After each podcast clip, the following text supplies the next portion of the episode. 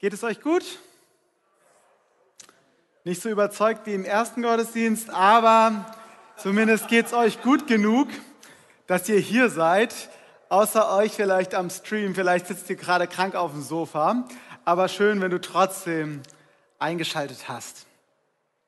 Es ist ja zurzeit so, dass es relativ vielen nicht so gut geht. Ich habe ein Ranger-Team, am Freitag haben wir uns getroffen und über die Hälfte meiner Ranger-Jungs haben sich krank gemeldet. In der, Toch in der Parallelklasse meiner Tochter, das sind 24 Kinder eigentlich, da waren dem letzten nur neun von da. 15 waren krank gemeldet.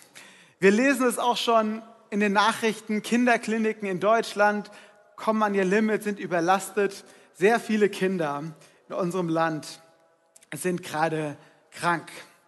Und nicht nur Kinder, natürlich auch Erwachsene sind betroffen.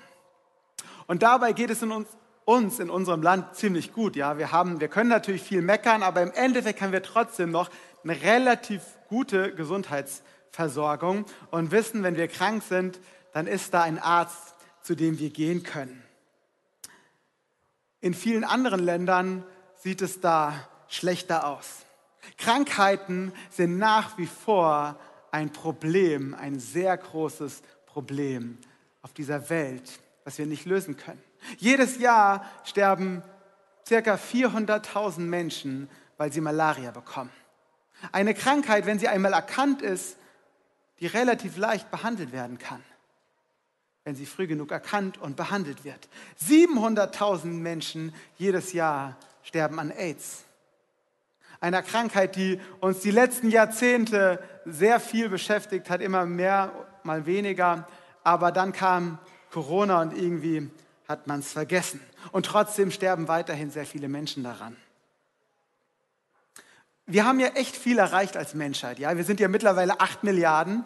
Also letzten Monat wurde die 8 Milliarden Marke geknappt. 8 Milliarden Menschen auf dieser Welt. Wir haben unglaubliche Dinge erfunden. Wir sind zum Mond geflogen.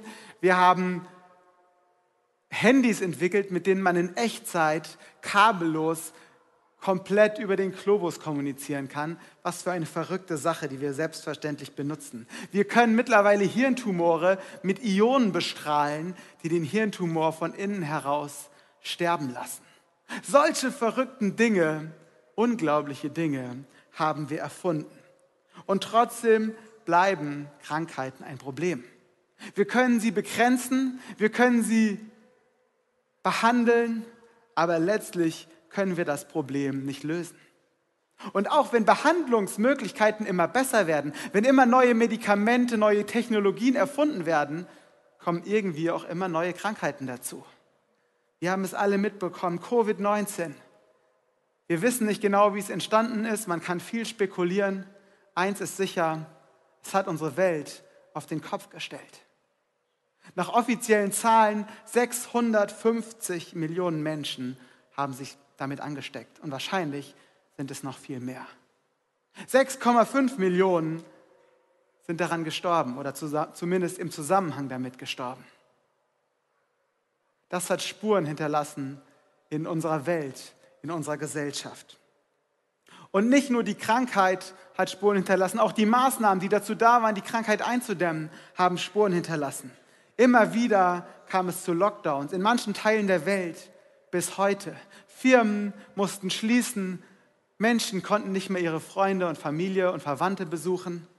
Selbst in unserem Land war es teilweise verboten, die Grenze von Bundesländern zu überschreiten oder schwerkranke Angehörige im Krankenhaus zu besuchen. Vätern war es verboten, bei der Geburt ihrer eigenen Kinder dabei zu sein. Die Folgen sind vielfältig. Und so nehmen im Kielwasser dieser Pandemie auch die psychischen Krankheiten deutlich zu. Ich meine, in Deutschland ist die Pandemie ja mittlerweile in den Hintergrund gedrängt. Wir leben irgendwie damit, aber wir versuchen nicht mehr darüber nachzudenken. Und es gibt ja auch genug andere Krisen, die uns beschäftigen. Der Krieg in der Ukraine, der gleichzeitig auch noch die Energiekrise ausgelöst hat. Die Krise im Iran, wo Menschen unterdrückt und vom Regime misshandelt werden. Die Umweltkrise, die droht, unsere ganze Welt zu zerstören. Und natürlich zuletzt die Krise unserer Nationalmannschaft, die uns alle zum Weinen gebracht hat. Da kann man verzweifeln. Da kann man weinen. Doch jetzt ist erstmal Weihnachten. Das ist ja der Vorteil. Die deutsche Mannschaft ist raus, aber wir haben Weihnachten. Das tröstet uns. Heute ist der zweite Advent. Weihnachten kommt näher. Da wollen wir mal alle Krisen vergessen und uns freuen. Alle Krisen beiseite schieben. So könnte man denken. Und ein Stück weit müssen wir das auch lernen. Wir müssen lernen, trotz mancher Krisen, mancher Probleme, uns an Gott und an den schönen Dingen des Lebens zu erfreuen. Denn sonst werden wir niemals glücklich sein. Aber Weihnachten ist nicht dafür da, alle Krisen beiseite zu schieben. Und wenn dann Weihnachten um ist, sind sie plötzlich wieder da. Weihnachten können wir überhaupt nur feiern, weil Gott in die Krisen unserer Welt hineingekommen ist. Weihnachten feiern wir, weil Gott unsere Krisen sieht und weil er uns in unseren Krisen nicht alleine gelassen hat, sondern weil er als Mensch auf diese Welt gekommen ist. Er hat Jesus geschickt, nicht damit wir die Krisen ausblenden können, sondern er hat Jesus geschickt, um die Krisen zu lösen. Er ist gekommen, er sah unsere Not und er hat die größte aller Nöte besiegt. Jesus kam, sah und siegte. Das haben wir letzte Woche in der Predigt auch von Pastor Matthias gehört. Er kam, sah und siegte. Und er siegte auch über die Krankheit. Er kam, er sah und er siegte. Und er kam, er sah und er heilte. Jesus kam auf diese Welt, um uns zu heilen. Er kam, um uns, dich und mich zu heilen. Gleich am Anfang seines öffentlichen Wirkens auf dieser Welt, er war ungefähr 30 Jahre alt, er hatte sich gerade taufen lassen, kam er in die Synagoge von Nazareth, die Stadt, in der er aufgewachsen war, die Stadt seiner Kindheit. Und er setzte sich in die Synagoge und der Gottesdienst fand statt. Und dann überreichte ihm jemand die Schriftrolle, damit er aus dem Wort Gottes vorlesen möge. Und er rollte sie auf und er las vor aus Jesaja Kapitel 61, die Verse 1 und 2. Eine Prophezeiung von Jesaja über den kommenden Messias. Und ich lese vor aus Lukas 4, Vers 18 bis 19. Der Geist des Herrn ruft, ruht auf mir, denn er hat mich gesalbt, um den Armen die gute Botschaft zu verkünden.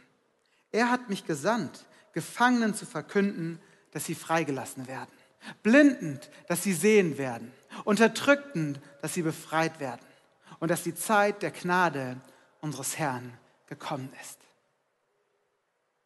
Und nachdem er diese Verse vorgelesen hatte, setzte er sich einfach wieder hin.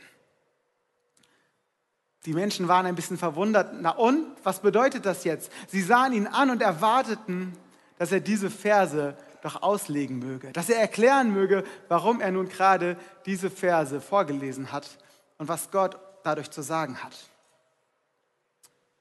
Und Jesus, er tat es. Aber er tat es nicht auf eine erklärende, theoretische Art und Weise. Ja, Gott möchte damit das sagen und das sagen und das und das und es ist so gemeint und so nicht, sondern er sagte einen ganz schlichten Satz. Heute ist dieses Wort vor euren Augen und Ohren Wirklichkeit geworden. Heute ist dieses Wort vor euren Augen und Ohren Wirklichkeit geworden.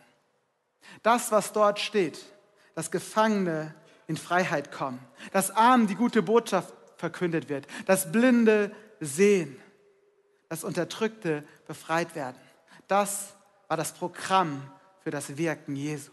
Genau das hat er getan. Genau das war sein Anliegen. Das hat er drei Jahre lang jeden Tag aufs Neue in die Praxis umgesetzt.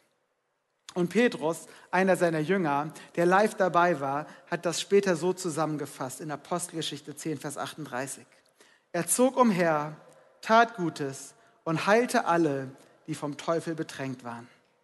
Denn Gott war mit ihm. Jesus heilte alle. Das ist mal eine absolute Aussage. Jesus heilte alle, die vom Teufel bedrängt waren. Er kam, um zu heilen. Und er heilte auf sehr vielfältige Art und Weise. Er heilte die, die klassische Krankheiten hatten, ja, die Fieber hatten, die Aussatz hatten, die irgendwie eine Krankheit hatten, die sie beeinträchtigt hat, die ihnen Schmerzen bereitet hat. Aber er heilte nicht nur klassische Krankheiten, er heilte auch andere körperliche Beeinträchtigungen, Einschränkungen, Behinderungen. Er heilte Lahme, er heilte Blinde, er heilte Taube. Er heilte alle. Aber er heilte nicht nur den Körper, er heilte auch die Herzen. Er heilte sie von ihrer Schuld, von ihrer Scham, von dem Gefühl der Minderwertigkeit. Er heilte ihre Emotionen, ihre Ängste und all das, was sie in ihrem Herzen bedrückte. Er heilte auch Menschen, die von Dämonen besessen waren, die nicht frei über ihr Leben entscheiden konnten. Er heilte sogar Tote und erweckte sie zu neuem Leben.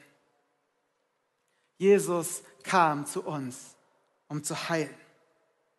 Das griechische Wort für heilen, Yaomai, das bedeutet nicht nur heilen, sondern es bedeutet auch wiederherstellen. Jesus kam auf diese Welt, um wiederherzustellen, wie Gott sich die Dinge eigentlich gedacht hat. Er kam, um das wiederherzustellen, was Gott will. Wir Menschen, wir haben uns von Gott abgewandt. Schon Adam und Eva haben durch ihre Sünde Gott den Rücken gekehrt, haben dem Teufel ihr Ohr geliehen. Und durch die Sünde kam das Böse in die Welt. Unfreiheit, Blindheit, Krankheit, Schmerz, Unterdrückung. All diese Dinge nutzt der Teufel, um uns von Gott wegzubringen. All diese Dinge nutzt er, um uns von Gott zu entfremden um die Schöpfung zu zerstören, die Gott gemacht hat. Doch Jesus kam, um wiederherzustellen. Er kam, um zu heilen. Er stellt den Zustand des Friedens wieder her, den Zustand der Freiheit, den Zustand der Gesundheit, der Freude und der Liebe. Er stellt her die Dinge, wie Gott sie sich gedacht hat. Er kam, um die Werke des Teufels zu zerstören. So heißt es in 1. Johannes 3. Und das gilt heute genauso wie damals. Jesus möchte uns heilen. Er möchte dich und mich heilen. Er möchte unseren Körper heilen, unsere Seele, unseren Geist. Er möchte unsere Beziehung heilen, die Beziehung zu ihm, zu Gott, aber auch die Beziehung zu anderen Menschen, da wo sie krank und kaputt sind. Er möchte uns heilen von unserer Angst, denn er hat den Tod besiegt. Er ist stärker. Und so möchte ich dich fragen, wo bist du, um es mit den Worten von Petrus zu sagen, vom Teufel bedrängt? Wo wird dir deine Freiheit, deine Gesundheit, dein Frieden geraubt? Wo brauchst du Heilung? Wo brauchst du Wiederherstellung? Denn Jesus kam, um uns zu heilen. Vollständige Herstellung, vollständige Heilung ist eine Verheißung Gottes, die wir erst in ihrer Gesamtheit im Himmelreich bei Gott erleben werden. Dann wird aller Schmerz, alle Trauer, alle Sorge, alle Krankheit für immer weggetan werden. Dann werden wir vollkommen wiederhergestellt sein. Doch mit Jesus ist das Reich Gottes auf diese Welt gekommen. Mit Jesus, mit seinem Kommen, ist das Reich Gottes für uns alle angebrochen. Und seitdem breitet es sich auf dieser Erde aus und gewinnt an Raum. Und so dürfen wir vertrauen, erwarten und bitten, dass Gott schon heute Zeichen seines Reiches an uns tut und uns heilt und wiederherstellt. Doch wie lief das eigentlich? Wie lief das ab, wenn Menschen von Jesus geheilt wurden? Und wie passiert das heute? Was mussten die Menschen tun, damit Jesus sie heilte? Und was müssen wir heute tun? Das Erste, was mir dabei auffällt, die Menschen kamen zu Jesus. Ich meine, Jesus ging den ersten Schritt. Er kam vom Himmel auf diese Welt. Doch dann mussten die Menschen auch zu ihm kommen.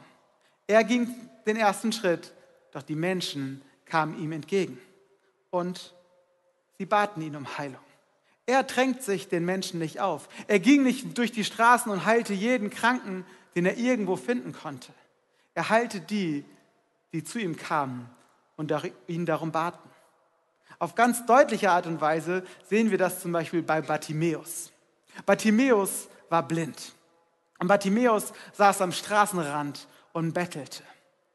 Und er schrie, als er hörte, dass Jesus in der Nähe war, ganz laut, Jesus, Sohn Davids, erbarme dich meiner. Jesus, ich brauche Hilfe.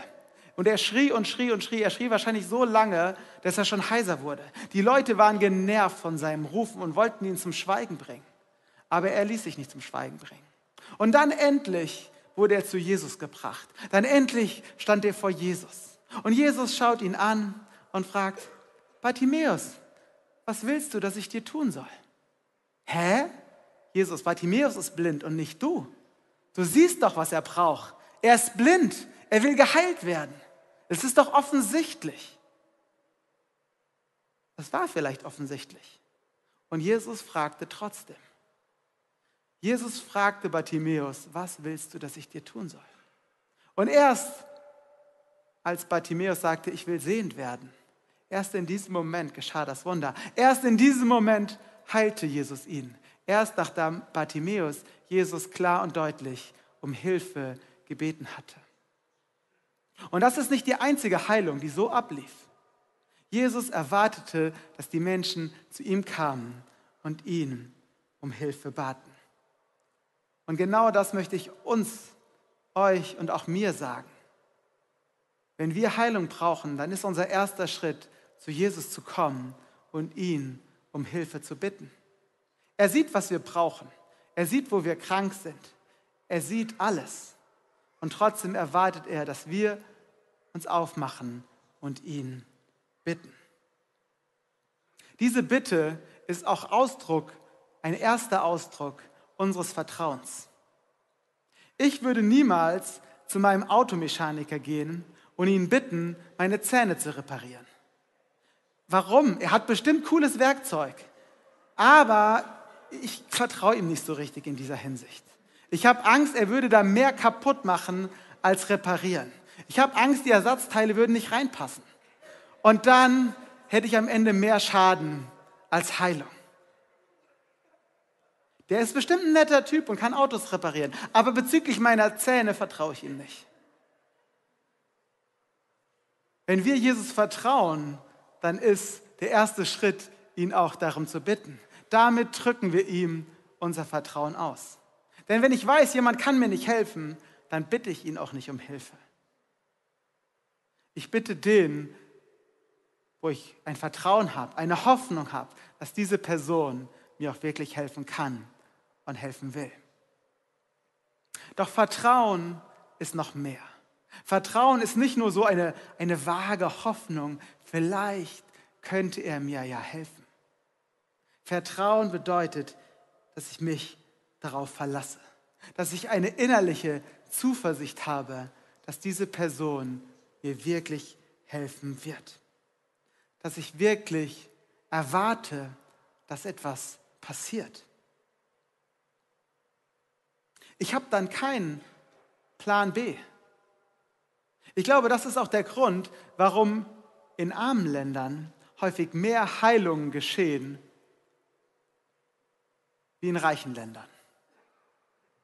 Wir kommen zu Jesus und bitten ihn um Heilung, aber parallel haben wir natürlich schon zwei Tabletten eingeworfen und den Termin beim Arzt vereinbart. Und vielleicht vertrauen wir auf den Arzt im Endeffekt dann doch ein bisschen mehr als darauf, dass Gott uns heilt. Während in armen Ländern vielleicht kein Arzt in der Nähe ist. Oder aber der Arzt ist in der Nähe, aber die Kosten sind so hoch, dass sie sich keiner leisten kann. Da bleibt nur noch eine Hoffnung. Da bleibt nichts anderes, als sein ganzes Vertrauen auf Gott zu werfen. Als aus vollem Herzen zu vertrauen, nur du, Gott, kannst mich heilen. Und so möchte ich euch einladen, wenn wir Heilung brauchen, unser Vertrauen auf Gott zu setzen, zu erwarten, zu vertrauen, dass er derjenige ist, der uns heilen kann. Derjenige ist, der unser Gebet hört, der unsere Not sieht und der gekommen ist, um uns zu heilen. Zwei Gedanken noch dazu, damit ihr mich nicht falsch versteht. Ich glaube nicht, dass Ärzte etwas Schlechtes ist. Es ist sinnvoll, zum Arzt zu gehen und auch meistens sinnvoll, auf Ärzte zu hören. Meine Frau zum Beispiel hat schon mehrmals erlebt, dass Gott zu ihr gesprochen hat und anstatt sie zu heilen, hat er ihr gesagt, welche Krankheit sie oder unsere Kinder haben. Dann konnte sie zum Arzt gehen, dem Arzt das sagen. Der Arzt war erst skeptisch, ob es stimmt, aber hat dann rausgefunden, es stimmt und die Behandlung angeordnet, die dann auch erfolgreich war. Ich glaube, Ärzte und Medikamente gute Medikamente sind ein Geschenk Gottes, das wir nehmen dürfen im Vertrauen auf Gott. Doch letztlich müssen wir uns entscheiden, worauf wir vertrauen. Vertrauen wir letztlich auf Menschen, dass sie uns heilen können, oder vertrauen wir letztlich auf Gott, der unser Arzt ist und der uns heilen kann? Und dann der zweite Punkt. Man könnte jetzt meinen, Vertrauen ist so eine Art Leistung. Wenn ich nur genug vertraue, dann wird Gott mich schon heilen. Und wenn Gott mich nicht geheilt hat, dann habe ich offensichtlich zu wenig vertraut. Dann wird Gott zu einem Art Automaten. Wenn man oben die richtige Münze reinschmeißt, nämlich ein ganz festes und starkes Vertrauen, dann kommt unten schon der richtige Schokoriegel raus, nämlich die Heilung. Und wenn der Schokoriegel nicht kommt, dann schlage ich ordentlich dagegen und irgendwann purzelt er raus. Doch so funktioniert das mit Gott und mit Heilung nicht. Letztlich bleibt Heilung immer ein Geschenk der Gnade. Eine Sache, die ein Stück weit unverfügbar ist, die Gott wirkt in seinem Ermessen und in seiner Gnade. In 1. Korinther 12, wo die Gnadengaben beschrieben werden, die der Heilige Geist uns schenkt, wird zum Beispiel von Gnadengaben der Heilung gesprochen. Heilung ist ein Geschenk der Gnade Gottes. In 1. Timotheus 5 schreibt Paulus an seinen Schüler Timotheus, dass er aufgrund seiner Magenprobleme und häufigeren Krankheiten etwas Rotwein trinken soll. Hat Paulus etwa nicht für Timotheus gebetet? Doch bestimmt hat Paulus jede Menge für Timotheus gebetet. Hat Paulus denn etwa kein Vertrauen in Gott, dass Gott heilen kann? Doch, er hatte eine Menge Vertrauen in Gott. In Apostelgeschichte 20, Vers 10 können wir lesen, wie Paulus gepredigt hat. Und er hat offensichtlich ziemlich lang gepredigt. So ist einer eingeschlafen bei der Predigt. Das mag ja hier auch passieren. Aber hier sitzt keiner am Fenster. Und er saß am Fenster. Und so fiel er aus dem Fenster vom dritten Stockwerk oder zweiten Stockwerk und knallte unten auf die Straße und war tot. Das war eine Predigt mit Wirkung. Und er lag tot auf dem Boden und die Menschen gerieten in Aufruhr. Doch Paulus geht einfach hin, legt sich auf ihn, steht auf, sagt, er ist geheilt und predigt weiter. Und genau das war passiert. Wie selbstverständlich hat Paulus in dieser Szene einen Toten auferweckt. Und dann schreibt er an seinen engsten Mitarbeiter Timotheus, trink doch etwas Rotwein wegen deiner Magenprobleme? Hätte er ihn nicht einfach heilen können? Scheinbar nicht. Warum? Ich weiß es nicht. Gott heilt und wir vertrauen. Und letztlich bleibt Heilung trotzdem immer außerhalb unserer Verfügbarkeit. Das soll uns aber nicht davon abhalten, zu Gott zu kommen. Er ermutigt uns geradezu. Er lädt uns gerade dazu ein, mit unseren Krankheiten, mit unseren Nöten zu ihm zu kommen. Denn er ist ein liebender Vater, der unser Bestes will, der uns helfen möchte und der uns heilen möchte. Und das Letzte, was ich euch zum Thema Heilung mitgeben möchte, ist Heilung wird verstärkt, wird katalysiert durch Liebe. Jesus heilte die Menschen nicht nur einfach so. Er heilte aus Liebe. Er heilte, weil die Menschen ihm wirklich wichtig waren. Weil die Not und der Schmerz und das Leid der Menschen ihn nicht kalt ließ, sondern sein Herz berührte. Weil er heilte nicht, damit alle sehen konnten, wie toll er war, sondern er heilte, weil er den Menschen helfen wollte. Er heilte nicht, damit die Menschen ihn endlich in Ruhe lassen. Ah, jetzt habe ich alle geheilt, jetzt habe ich meine Ruhe. Sondern er heilte aus Liebe. Und wenn wir in der Apostelgeschichte schauen, dann sind die meisten Heilungen, die da beschrieben werden, nicht Heilungen, wo Menschen für sich selbst gebetet haben. Oh Gott, bitte heile mich. Wir dürfen das. Wir werden dazu eingeladen. Wir werden dazu ermutigt, Gott selbst um Heilung für uns zu beten. Und trotzdem liegt ein besonderer Segen darauf, wenn wir für andere beten. Wenn wir in unserem Gebet um Heilung nicht nur an uns selbst denken, sondern wenn wir für andere beten, wenn wir ihnen die Hände auflegen und Gott anflehen, dass er sie heilen würde. Wenn unsere Liebe, unser Sehnen nach Heilung nicht nur auf uns selbst gerichtet ist, sondern auf die Menschen in unserem Umfeld, die Heilung brauchen. Es liegt eine besondere Kraft und ein besonderer Segen darauf, wenn wir füreinander um Heilung beten. Und eine Person, die das erlebt hat, möchte uns ein kurzes Zeugnis geben. Und dafür darf ich mal Debbie auf die Bühne bitten.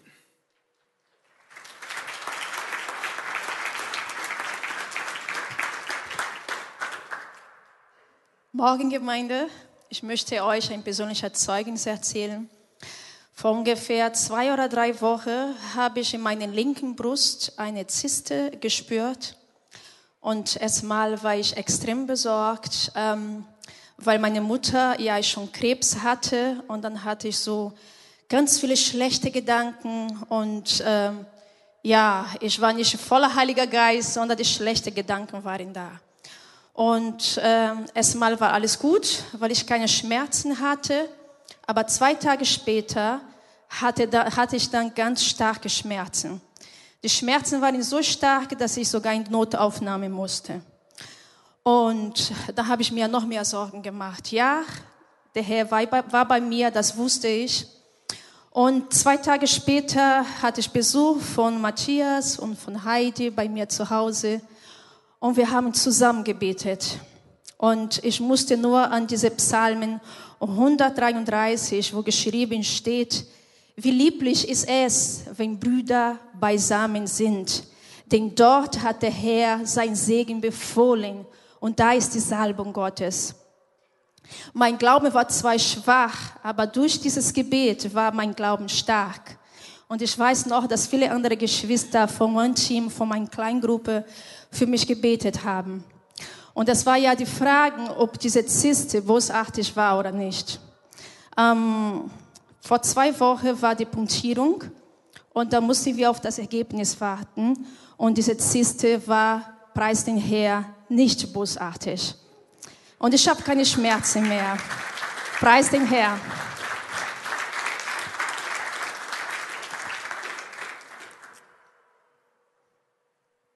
Debbie hat mir berichtet, dass an dem Tag, nachdem Matthias und Heidi da waren, die Schmerzen verschwunden sind. Wir haben einen großen Gott und er kam auf diese Welt in Jesus, um uns zu heilen. Doch all die Wunder, die Jesus wirkte, wirkte er erst, zumindest die in der Bibel berichtet werden, nachdem er getauft und mit dem Heiligen Geist erfüllt worden war. Hätte er vorher keine Wunder tun können? Ich weiß es nicht sicher, aber ich denke schon. Er war der Sohn Gottes. Aber er wirkte diese Wunder erst, nachdem er mit der Kraft des Heiligen Geistes erfüllt worden war. Warum? Um uns ein Vorbild zu sein. Jesus kam auf diese Welt, um uns zu heilen. Doch er heilte in der Kraft des Heiligen Geistes. Und diese Kraft, diese Salbung möchte Gott auch uns schenken.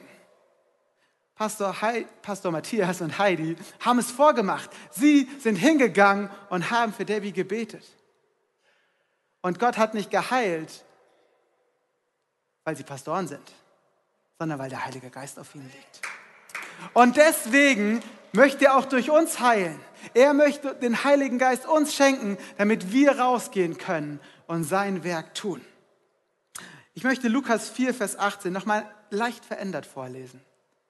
Und das gilt für alle, die erlebt haben, dass Jesus sie gerettet hat, die Nachfolger von Jesus sind und die erlebt haben, wie Gott ihnen ihren Heiligen Geist, seinen Heiligen Geist geschenkt hat. Und ich möchte euch vorlesen, der Geist des Herrn ruht auf dir denn er hat dich gesalbt, um den Armen die gute Botschaft zu verkünden. Er hat dich gesandt, Gefangenen zu verkünden, dass sie freigelassen werden, Blinden, dass sie sehen werden, Unterdrückten, dass sie befreit werden und dass die Zeit der Gnade des Herrn gekommen ist. Ich möchte euch ermutigen, lest euch das zu Hause nochmal durch, ja, Lukas 4, Vers 18. Wenn ich mir das bewusst mache, dass das nicht nur für Jesus gilt, Natürlich zuallererst und vor allem für ihn, aber dann auch für mich, der den Heiligen Geist empfangen hat. Dann kommt mir Gänsehaut. Dann frage ich mich, Gott, traust du mir das wirklich zu? Und dann sagt Gott, ja, dazu habe ich dich gesalbt, dazu habe ich dich gesandt. Gott hat uns gesandt, sein Werk zu tun und für die Kranken zu beten. Er kam, um zu heilen. Und er heilt heute noch, aber wir dürfen sein Werkzeug sein. Und dazu möchte ich euch ermutigen, diese Weihnachtszeit zu nutzen, Jesus auf dieser Welt sichtbar zu machen, der kam, um zu heilen. Wenn ihr in eurer Familie Menschen habt, die krank sind, dann geht zu ihnen hin und betet für sie. Wenn ihr auf eurer Arbeit Menschen habt, die krank sind, betet für sie. Und wenn ihr sonst irgendwo in eurem Umfeld Menschen habt, lasst uns zu Gott kommen, Jesus bitten. Lass uns unser Vertrauen auf Gott richten und ihn bitten, dass er heilt. Denn das möchte er tun. Aber ich möchte es nicht bei diesem Aufruf belassen, den ihr dann zu Hause umsetzen könnt, sondern ich möchte, dass wir auch jetzt schon aktiv werden. Und ich möchte schon mal die Beter und Segner äh, ermutigen, entweder hier nach vorne zu kommen oder hinten in den Segnungsbereich zu gehen. Und ich möchte euch fragen, die ihr jetzt hier seid, braucht ihr Heilung? Braucht ihr Wiederherstellung? An eurem Körper, an eurer Seele, in euren Beziehungen. Jesus kam, um zu heilen. Und er lädt uns ein, ihn darum zu bitten. Er ging den ersten Schritt. Doch wir müssen ihm entgegenkommen. Und einfach mal, um das zu sehen, möchte ich einfach mal so in den Raum reinfragen. Ist hier jemand, der sagt, ja, ich möchte heute mein Vertrauen auf Jesus setzen und möchte ihn bitten, dass er mich heilt? Gibt es hier jemand? Okay, das sind einige. Ich finde das gut. Das ist genau das, was Gott will. Er lädt uns ein, zu ihm zu kommen. Und so möchte ich euch ermutigen, jetzt einfach diesen Augenblick, diesen Gottesdienst zu nutzen. Ja, das ist ungewöhnlich, das machen wir nicht jeden Sonntag. So einfach die Predigt mal zu Ende führen und eine Zeit des Gebets gehen. Aber genau das möchte ich heute tun. Wir haben im ersten Gottesdienst das schon gemacht und mir wurde schon berichtet von einer Person, die mit Tinnitus kam und Gott hat diesen Tinnitus weggenommen. Eine Person, die mit einem Yes, lass uns einen Applaus geben. Eine Person, die mit irgendwie Problemen in ihrem Handgelenk und ihrem Arm kam. Und Gott hat die Schmerzen weggenommen. Gott heilt. Er ist derselbe damals, als er auf dieser Welt war und heute. Und da sich viele gemeldet haben, möchte ich euch auch ermutigen. Ja, ihr könnt hier nach vorne kommen zum Beten, ihr könnt nach hinten gehen, aber nicht nur die Segner haben den Heiligen Geist. Wenn du hier sitzt und du hast erlebt, wie Gott dir seinen Heiligen Geist geschenkt hat, dann ermutige ich dich, die Menschen, die sich gemeldet haben, geh einfach zu ihnen hin und bete für sie. Sei mutig, leb den Auftrag, den Gott uns gegeben hat. Lass uns beten.